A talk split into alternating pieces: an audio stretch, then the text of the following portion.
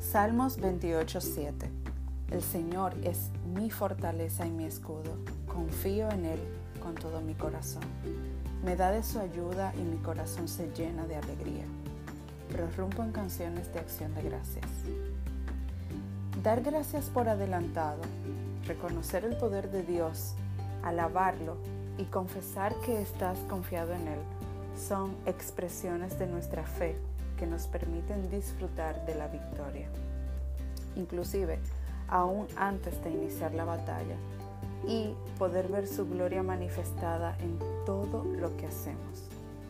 Vamos, elimina la queja de tus labios y agradece a Dios por lo bueno y por las cosas no tan buenas, sabiendo que aún de lo malo que nos sucede podemos aprender, como está escrito.